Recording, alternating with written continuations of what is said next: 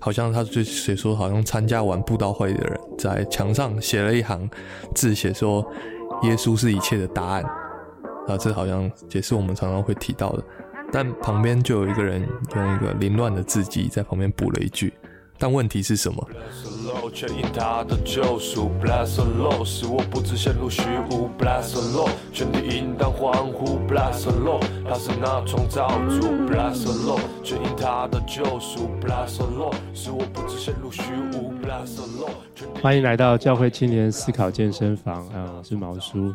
今天啊邀请到一位老朋友 啊。真叔，真叔，的真是真叔啊！啊，你不是大家都叫你真叔吗？对对对对对。但是其实还不到叔的年纪，但已经被叫叔。那那为什么大家会叫你真叔呢？可能外貌长得比较着急一点，所以就被冠上叔了。我也欣然接受。还有你有一个很很老的灵魂吗？对，也是 也是，老的外貌配上老的灵魂。OK，对，其实真真叔还在当学生哈，是是是啊、呃，现在在社会社会所嘛，对对对，社会所还在念研究所，还是学生的身份。对，不过我们因为有几次的这个相遇的机会哈，那我觉得上次就有一次想要邀请他来上这个节目，没想到，哎，他好像那个时候是怎么样？没有，挺久以前了。对对对。半年前，哦，是突然想到，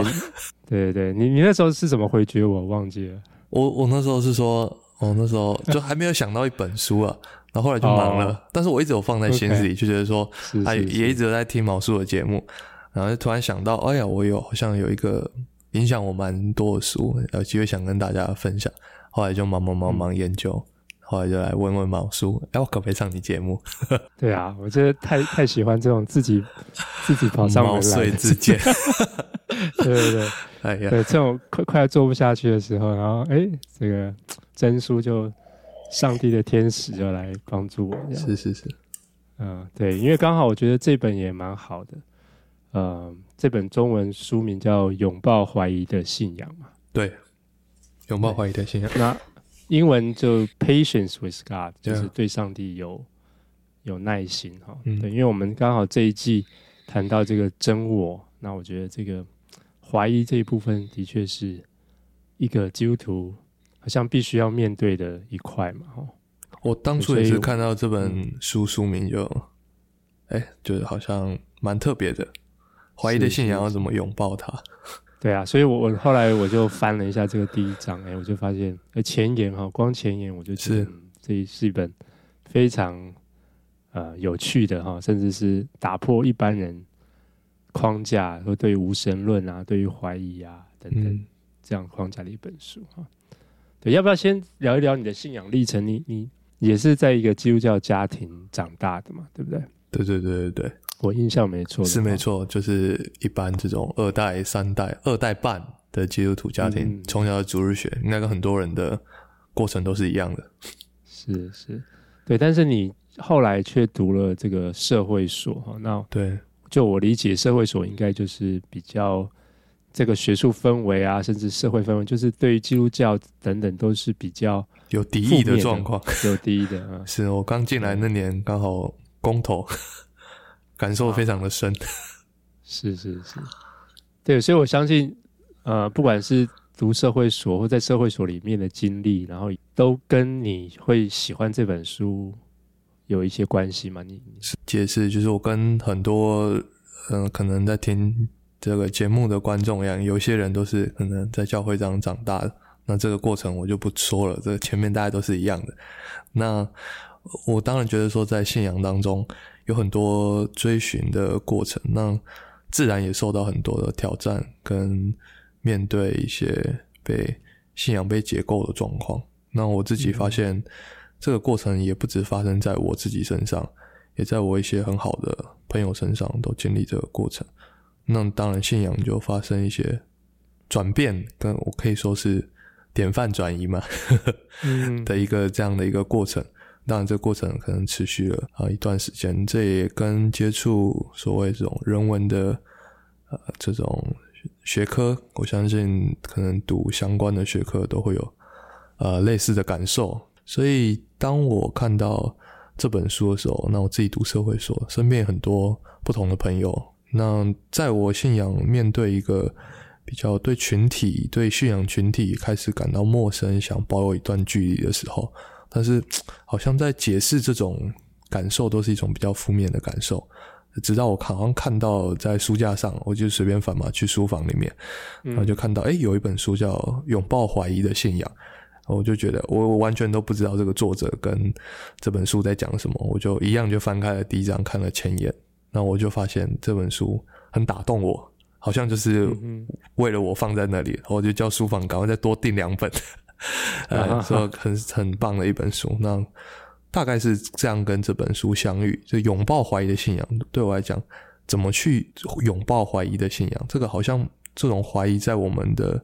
教会的教导里面，或是熟悉，都好像是一个比较负面，要赶快去调整，你要重新恢复对上帝信心的一个状态。嗯嗯。对，信心不够才才会怀疑。是是是，我在前言看到他的，我不知道是是不是他的一个基本论点，好像是哈，就是说，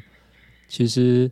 呃，基督徒或是和无神论者，是他们最主要的差别，不是一个相信有神，一个相信没有神，而是对于上帝有没有耐心。是是，这个论点是我觉得非常特别的，也是之前没有想过的。嗯嗯、是怎么说呢？那其实他对于无神论者算是非常的这个同理，哎，觉得其实无神论。是一个很认真追寻者的感觉哈，是，我甚至把它放在跟我们是我们的兄弟，是我们的同伴的感觉，嗯、是是是，对，因为以前如果你你去读社会所，有没有长辈叫你不要去读这种、哦？当然 有啊，当然，我我爸爸就是很喜欢这种改革中护教的嘛，当然对于社会所自然就知道，而且他们在性别的运动上都是同学都是呃。我好好朋友都是站在第一线，对，站在第一线都是那个某某可能某个地区游行的主办人这样，对，这自然是这样的环境，我也不怪他们，的确是如此。对，所以呃，对对对于无神论，通常我们都是抱着一种，或者包括这种无神论意识形态啦，这些马克思啊，这些尼采哦，他特别这本书花很多时间在分析尼采，嗯、都是某种的敌意吧，哈，嗯。我先讲，我蛮喜欢看他前言内的喜欢的部分，怎么吸引我。他有个故事是，呃，在这样，就说他在呃某一个地下道，他说他看到了一个呃一行字，就说这个好像他就写说，好像参加完布道会的人在墙上写了一行字，写说耶稣是一切的答案啊，这好像也是我们常常会提到的。但旁边就有一个人用一个凌乱的字迹在旁边补了一句，但问题是什么？我很喜欢这个故事。他说到我们现在好像我们基督徒都会去讲耶稣是呃一切问题的答案，好像蛮多诗歌也是这样唱的嘛。但是我们好像忘记了那个问题是什么，就我们好像不太再去问那个问题是什么。我们关注在耶稣是一切的答案，但我们好像失去了问题。这是这个书很打到我的。一开始的一个地方，那你觉得你的问题是什么？或者说，像你们这一代的年轻人，或是你在这些社会所啊这种你身边接触的群体，嗯，我觉得光，我觉得在自己观察，好像在我们这一辈的的年轻一辈的基督徒里面，开始有一些转变了。有人说这叫这个，我之前有听到一个说法，还用这个后基督徒来指称。这一些就是他本来是在在讲这个，尤其像书这种欧洲的状况，就是这些人他们渐渐不去教会了，然后跟基督教离了一点距离，但他也不确不确定是不是离开信仰。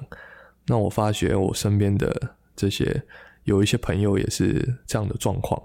我们开始去呃，对于原本的呃理解的世界开始有一些怀疑，然后找不到。啊，整个世代可能也是说整个世代可能太概括了，但是我身边的一些朋友，我觉得好像好像也是，甚至有时候可能也没那么确切知道那个问题是什么。他可能看到很多结构性的问题，可能房价可能不公义，嗯，都会有些不满，可能对自己的生命的那种状态，他也是很犹疑的，也是有点不知道自己我们该往哪里去。我常常跟我们有一些朋友在这个在学校，我们有一群这个我们有个吸烟区，然后去那里我都会，我们就会有一些朋友在那边这个放松一下，然后轻松谈，然后就会谈到很多类似的哦，我们为什么会在这里？然后我们真的要往哪里去？呃，好像常常会听到类似的这样的一个呃问题，所以他们也在追寻一个。更大的一个方向，对，但但是整个社会好像就被解构了，然后，嗯，他们但是对于基督教的那种好像答案，他们也也不太满意，因为可能问题根本就是说，他没有回答到他们的问题，或者是甚至说基督教没有意识到，教会没有意识到他们的问题在哪里，但是他们就要一直塞给你答案，是不是？就是有一天我在。就是在我们在聊天呢，然后我就在想，这个那个福音到底对我们这一些人到底算什么？就可能有些好像呃，教会传的福音可能可以解决生活上的一些心灵上的一些困难，可能可以跟他更富足，可能在适合在我们在我们爸爸妈妈那一代，他解决了很多人信仰上或者是知识上的一些疑问。但我那天我就我们在聊一些。问题的时候，我就在想说，这现在福音对我们来讲到底是什么？它到底为什么对我们还重要？可能也会有这样的疑问。这样的疑问，按照这本书来说是很珍贵的哈，因为你其实要，我们我们很容易要一下就给答案嘛，但是其实要好像要问对问题才重要。然后甚至是好像这这本书的作者有让我这种感觉，不问问题才可怕。然后。对，甚至这些无神论者，其实这些学者、哲学家，其实他们真的是非常认真在问问题的人。那我们需要跟他们深，从他们问的问题来反思，来自己来思考，说到底到底这个对跟我们的信仰，就是我们我们需要再从透过他们的问题来再再思我们的信仰，这样子。问问题这个过程，我一直都觉得是哦，蛮喜欢的。这本书我觉得对当时的我来讲，为什么是一个？这这本书它其实让我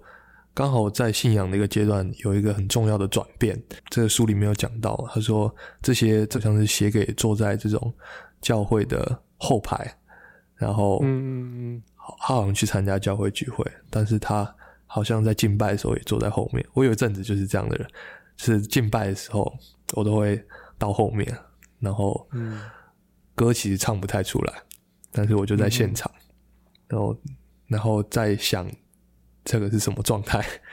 所以，所以，所以，那个跟旁边左右弟兄姐妹说耶稣爱你，很困扰。幸好我待之前待地方好像不太会，但是，对，所以，所以说要坐在后排嘛，后排不一定有人这样啊。不过有时候大家很多迟到，所以可能在后排，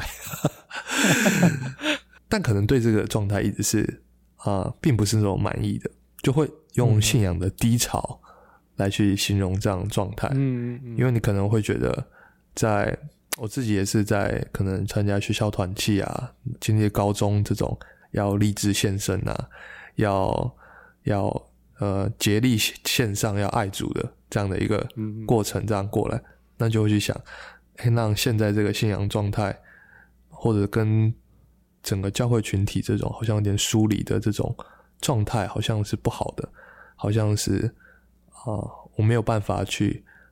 啊、呃，南瓜在我认识的这个信仰里面。但这本书我觉得呃，给了我一个蛮好的，他把一种消极的去看待啊、呃、自身的这样的信仰的处境。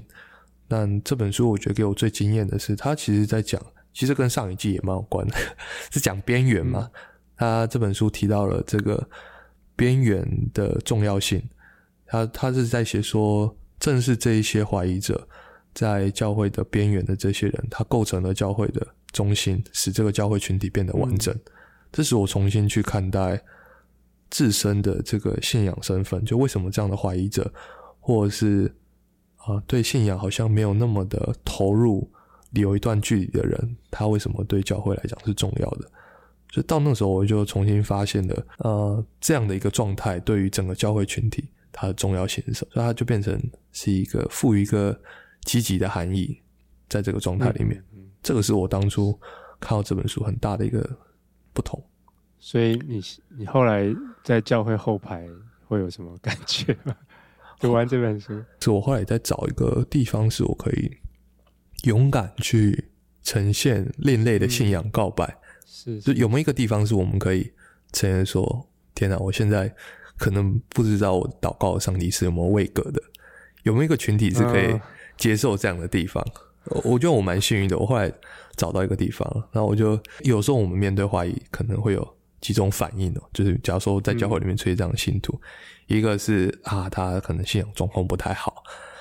他可能就是或者是说啊，他怎么发出这些言论？一种是这种比较负面的，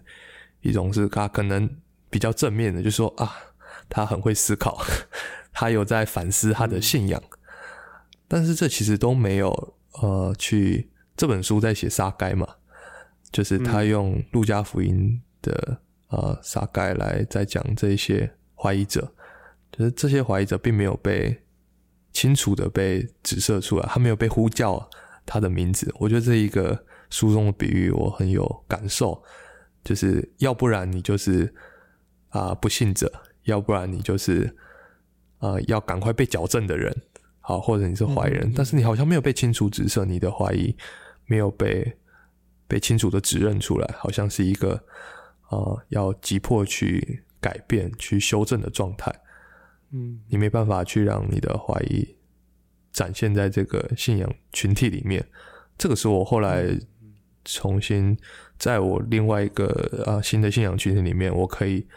去做的事情，我可以去呈现我另外的信仰的告白，是我现在可能没有那么相信，但我我的怀疑是被放在这个群体里面。然后我可能重新去啊、呃、思考信仰的奥秘的经验或开放性。你刚刚讲到这个，他因为这个这本书用了很多撒该的故事嘛，是。那他说 耶稣呼叫撒该他的名字嘛？那你刚刚意思就是说，其实我们这种怀疑的经验，好像不应该只是一种。或是这个过程不是要被解决的一个问题，而是应该是信仰当中一个非常算是很珍贵的一部分。对，但是实际上我们有意无意的，我们不喜，可能自己也不喜欢自己在怀疑的状态。那教更不要说整个教会群体，可能有时候塑造的氛围是很不利于这种怀疑的这种。对，那那比如说你身为一个。群体的 leader，然后，然后你又是一个怀疑的人，那你要怎么去 lead？你你你没有办法带说口号了。我也不算 leader，可能是同工，但但我可能也会去想，或许正是这样的经验，如果能被置放在一个群体里面，你让这群人看到，这是有可能的，就是你有可能可以啊、让子弹飞一会儿，不用急着，好像要找到安身之处。好，好像要信仰到了某一个状态，急于去确立。我觉得那个是可能是我后来去反思，我我我自己这样的状态，可能对于啊、整个群体可以带来的意义是什么？当这样的人还留在教会里面的时候，或许这样可以完整的教会的一部分。对啊，我觉得怀疑是我不晓得，真的如果真的问那个，下次你有机会去大教会，这个问台下的这个。弟兄姐妹可以怀疑的举手，我我觉得如果大家真的扪心自问，应该至少百分之八十人有怀疑吧。因为我其实问过这个问题，其实看起来好像很祷告很很用力、很属灵的人，其实他也会有怀疑。嗯，可是为什么我们没有办法跟自己的那个怀疑，好像安置这个怀疑在我们？对，我觉得安心的存在在那里。那因为我觉得说，其实应该是常常读到类似的话，就是信心跟怀疑，它就是。一体两面嘛，嗯，因为信仰本身它就不是一个，呃，一一再去强调那个确定性的一个一件事嘛，因为毕竟你是要相信嘛。嗯、那但是当我们太着重在这种确定性的时候，没有容让任何的怀疑之处，当你所说的话都好像无懈可击，都不让人家质疑的时候，其实基本上我们也不需要信仰了，基本上我们都已经知道了，我们都已经掌掌握了。不过我自己在对于这种怀疑跟确信之间，好像有一个张力在那边，就是对我来讲是不同的信仰的画面。我我这也也还在想想说，可以跟毛叔提出来一起想这个嗯，嗯，这个张力这个问题。我之前有一阵子在我在这个深山里面在做研究，然后接待我的是一个会所的一个阿姨，就聚会所。嗯，那他们的上帝是非常的临在的，嗯、非常的跟他们非常确信的。是是是然后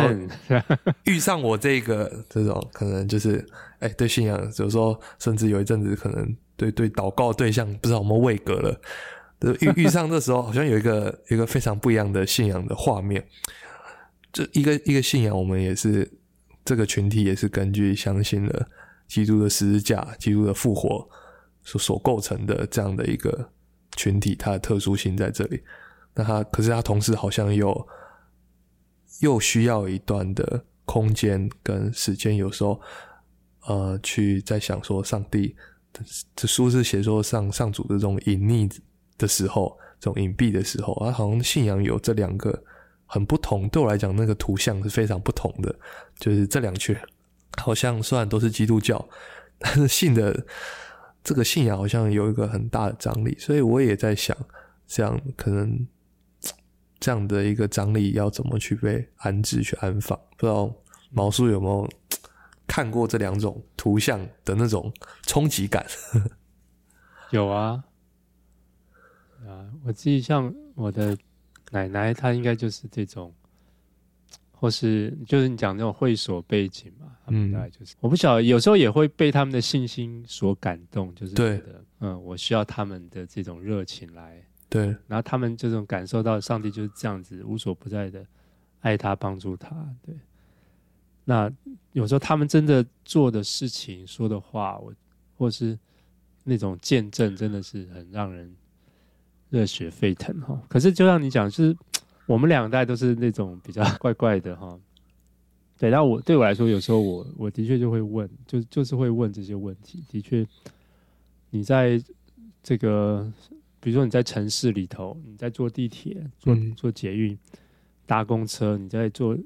编程序、写程式，你在读书，其实你没有办法那么无时无刻的感受到上帝嘛。那假如说我们又碰到一些更大的一些无法扭转的问题啊，比如说找不到对象啦，哦，甚至是婚姻碰到困难啦，然后经济上的困难啦，失业啊等等，那我觉得你更难去，好像没有那么。直接就是说，哦，对，上帝，至少对某些个性的人来说，好像没有那么快，他就可以说，哦，对，上帝还在，然后我在这个低潮是上帝的祝福，这样。对，我我觉得蛮有趣的是，我在学校都有次在这个，也是一段蛮特别的经历。总之，我在我们学校的这个一起吞云吐雾的这个区域啊，遇到了有这个烟友要来跟我一起查经，就是他们知道我是基督徒，他来找我查经。然后，对，他蛮蛮蛮有趣的一个故事哦。那那可是我们在聊信仰的过程当中，我发觉其实其实呃，上帝的的感受到上帝这件事情，还是对对一个信仰者是很重要的。就是感受到他上问我要怎么多感受到上帝，然后要怎么祷告的时候怎么样去去跟上帝诉说。所以我觉得蛮有趣的，好像这个。过程就我以为读人文社会科学的好像会更喜欢怀疑一点或什么，哎、其实也没有，就在这群人里面，他们也还是在在再去想想上帝。对，但是我觉得，嗯，我们刚刚谈到，就是可能我们有两种不同的性性格哈，或者导致于说我们对于上帝的感知的方式也会有些不一样哈。当然，最后可能更复杂，还有教会传统等等，但是。我会说，在一种健康的当健康的状态当中，就是这两种的人可能是可以互相成为肢体，然后互相他的信心也成为我的帮助。但是我问的一些好问题，对我们问他也能够成为他的一些更加思考、更加这个我很有体会，这我有体会。我在山上这段时间跟这个会所，你知道，就是会所很热心嘛，哇，就是一直李弟兄。我们来谈谈这个可能圣经的一些问题。那我其实也是乐意谈，就是我也会乐意跟他们聊。那当然就是因为我以前也有有一阵子小时候也待过会所，所以那样的一个呃信仰的表达方式我也熟悉，所以也也也其实也可以通。可以聊。那我觉得在这过程当中，我真的就看到那个，呃，当我我也会真实的去呈现我的一些疑问，然后他也有他的信仰的经验。当然，这些经验不一定全然能复制在我自己的生命的过程当中，但也同时我看到了，就是它还是有互为肢体的可能，即使是这么样，好像信仰的图像很不同，一个好像的很怀疑，很这种摸索，那一个好像哦，主耶稣，今天我们等一下要吃什么？求主带领，这这这样，然后可以去一起去。去去去聊信仰，然后我我我就感受到那个团契很美好的事情，这这我自己在我自己身上很深的体会。对对，我觉得呀，我自己信仰几个碰到很多困难的时候，有时候就是像像透过我奶奶或者什么，他们就是那种很简单的祷告，或是一个很对很明确的信心之语，就觉得啊，好好没事，完全无法去那个 对，但是但是。但是，就有的时候，我觉得上帝也透过这种方式对对我自己说话，我觉得是蛮有趣的经历。不过，不过我我也得，我们还是必须得讲说，有一些我觉得不是很健康的确信哈，就是说在信仰当中，它其实有某种程度必须要表达，因为毕竟是信仰，你不可能完全确定啊。如果你是完全知道，你就不是信仰了。那可是我们在这种确定性的表达当中。他太天真，书里是用一种说用一种肤浅的态度来面对这种，oh, okay. 好像而且他们对于这种好像挥舞着旗帜，还有一个图像说这些人这种挥舞旗帜，好像在街上呐喊啊。对于这些人，对于这样的一个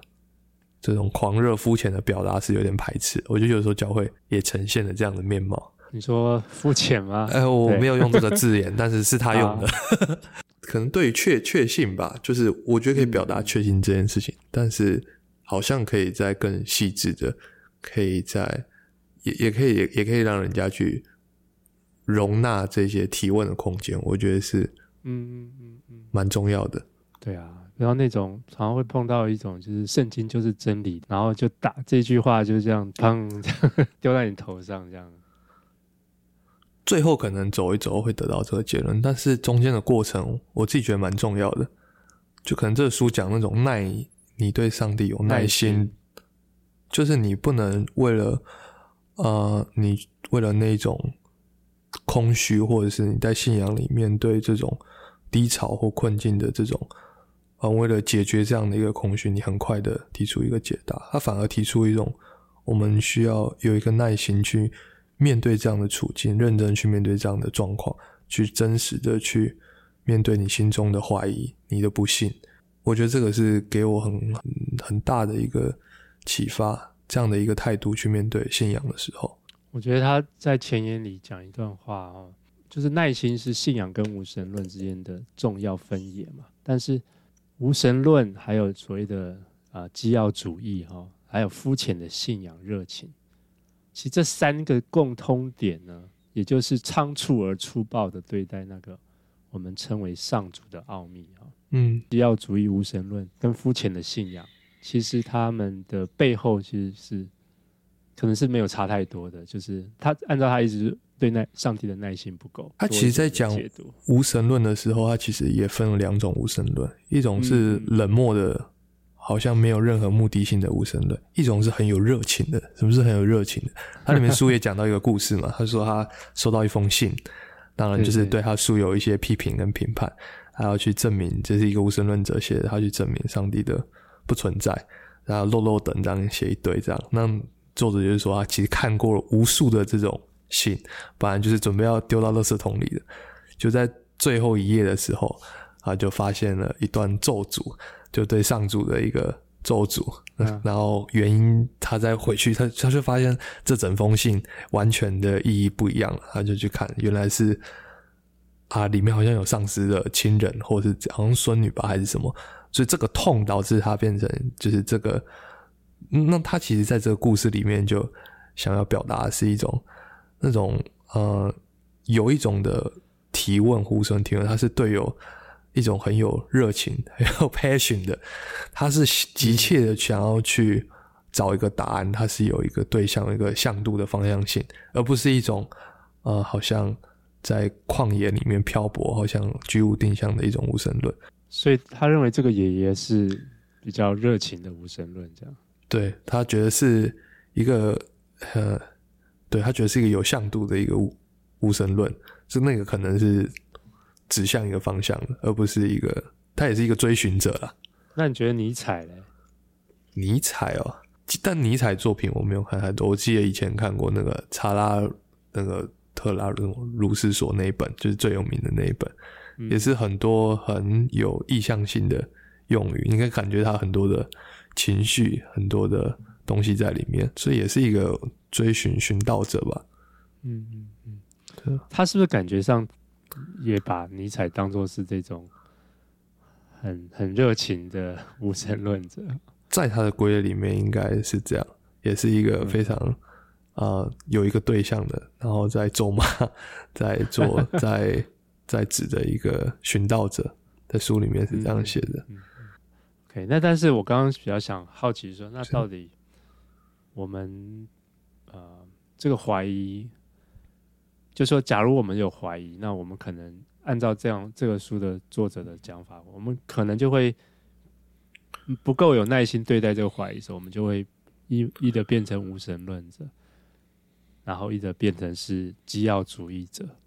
另外一个就是那个肤浅的信仰，嗯，我觉得是不是就是不够真实去面对那个？就是说，比如说肤浅的那个信仰，就是因为无法安置这种不确定感，然后所以你你透过一些简单的方式就把它打发掉了啊，啊、好像好像转移了这个焦点，然后你找到一种。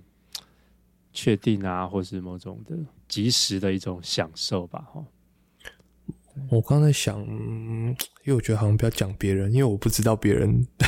有时候可能他们的信仰的，我一直觉得信仰的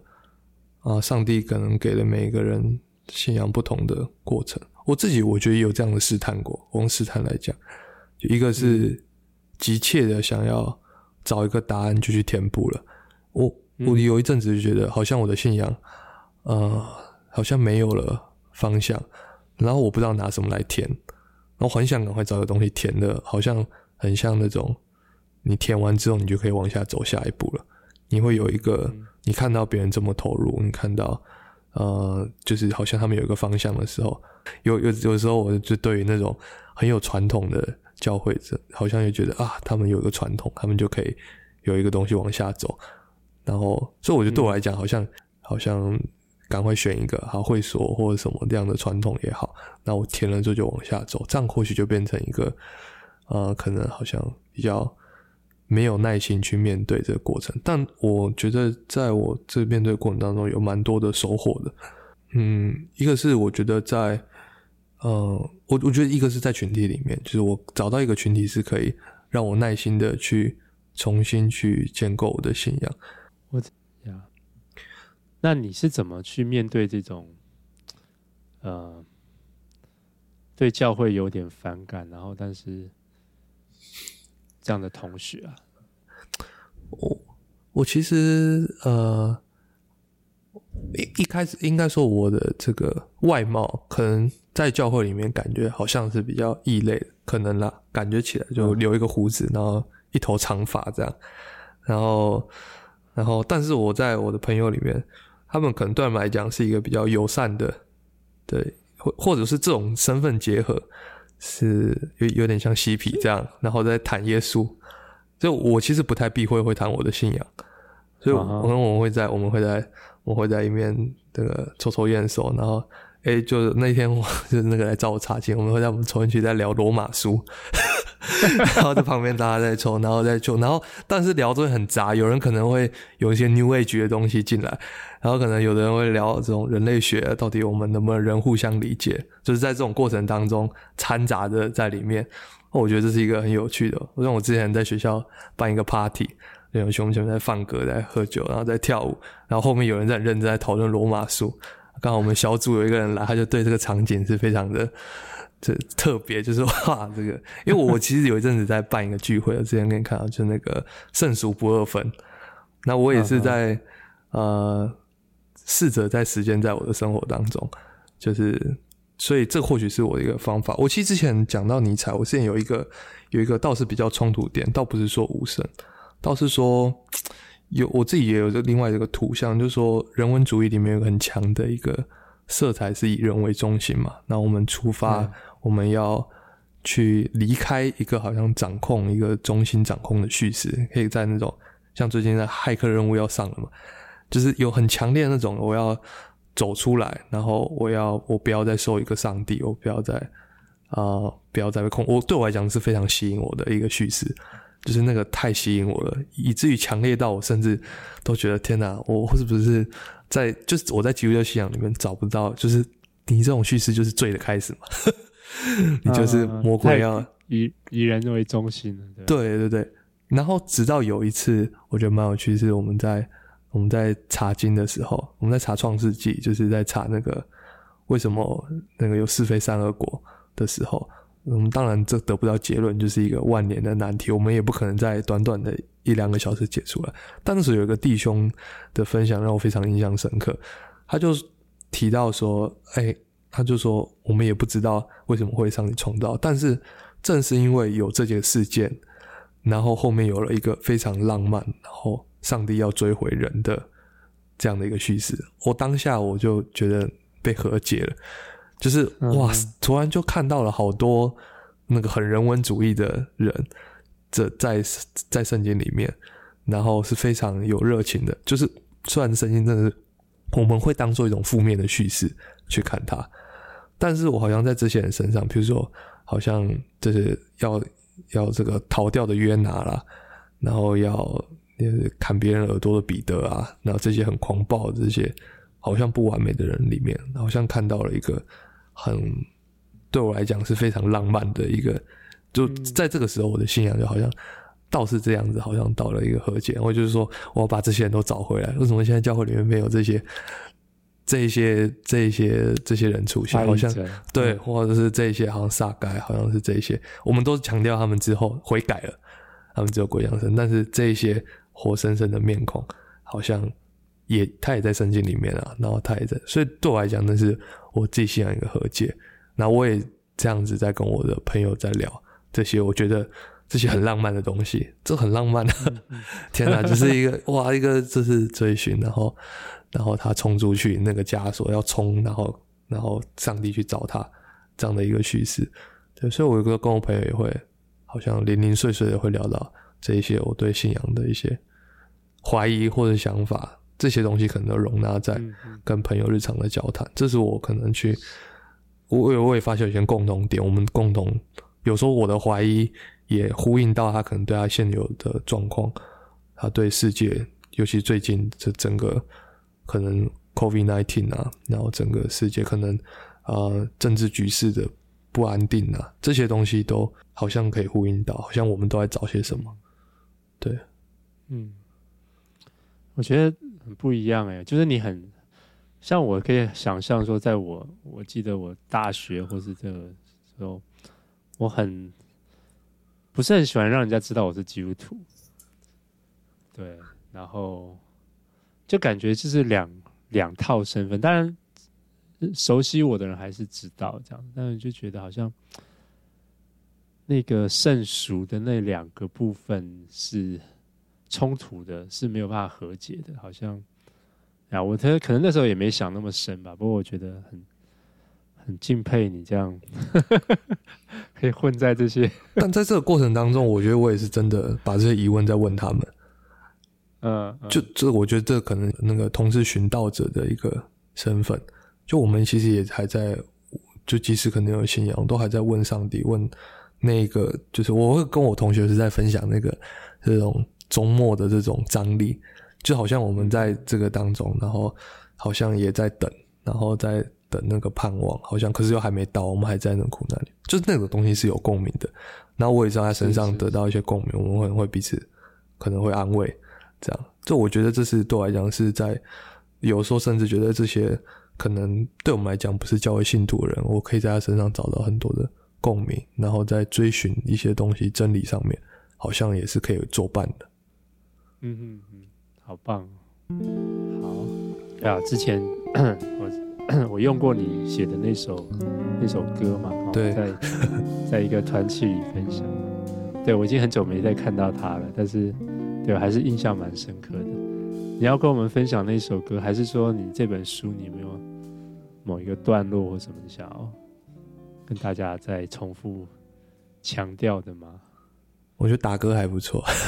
这这首歌其实也是我觉得有呼应到，也是在我，OK，就是我这本这首歌叫《怀疑者的感恩》嘛，那其实也是在这个状态里面，就是我呈现我自己信仰过往的一些历程，然后在这里我还是还是为这样的一个过程向上帝感恩，对，嗯嗯嗯，所以这首歌不蛮适合做结尾的，希望它可以版权会过，虽然我的 beat 是用这个，对对对，但应该是 OK 的。Oh, oh. 希望可以放上 Spotify。Okay. 好，那我们就来进一段音乐啊，哦，《怀疑者的感恩》。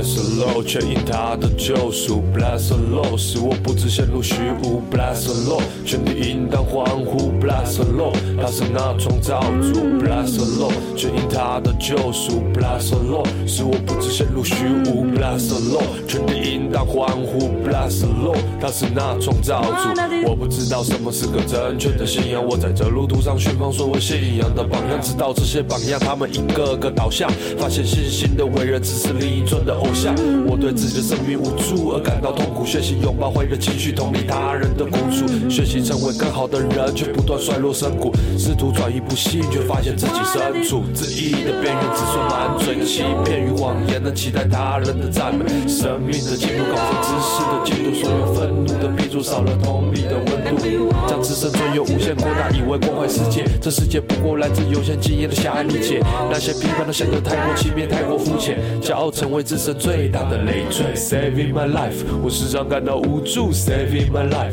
我前头早就没路，Saving my life，请你把我拖住，Saving my life，我需要你的救赎，Saving my life，我时常感到无助，Saving my life，我前头早就没路，Saving my life，请你把我拖住，Saving my life，我需要你的救赎。上主在十架上发出的问号，成为怀疑之人，他们感受同在的记号，教堂里跪倒，或在酒吧里醉倒，每个无助。的祈祷，每句你都听到。世界的乱象使我如此的绝望，但十架早就胜过所有苦难悲伤。湖的岸上伴随着烤鱼的馨香，那复活是世界最终的盼望。我的祈祷，在那烟雾弥漫的阳台上，我会试着祈祷。在每个失意难眠的夜晚，我会试着祈祷。当我醉倒横躺在公厕的墙角，会试着祈祷。因为我知道那十架是我得救的记号。对啊，所以这都是你自己做创创作的。音乐这个不是音乐，这是我去找 B，但我其实有做一些。但这首歌的音乐不是，因为我们嘻哈创作的是曲跟词，蛮多时候是分开的。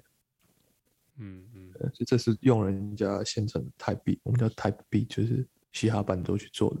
哦，找到蛮适合。有机会可以聊嘻哈，对啊，对啊，对啊。我对音乐这个我也是很很喜欢，对，尤其对于嘻哈。然后我之前也在团契有在分享。其实怀疑这个主题，我我之前就是也讲过怀疑的主题，哦、对，在、在跟高中生讲，很好、啊。然后我觉得我我觉得对他们来讲蛮多，而且其实他们提出很多很棒的问题，就是我在高高中生团契里面讲这个主题的时候，他们现场给了我很多我觉得很很好的回馈。然后这个他们的教会系都没有提过，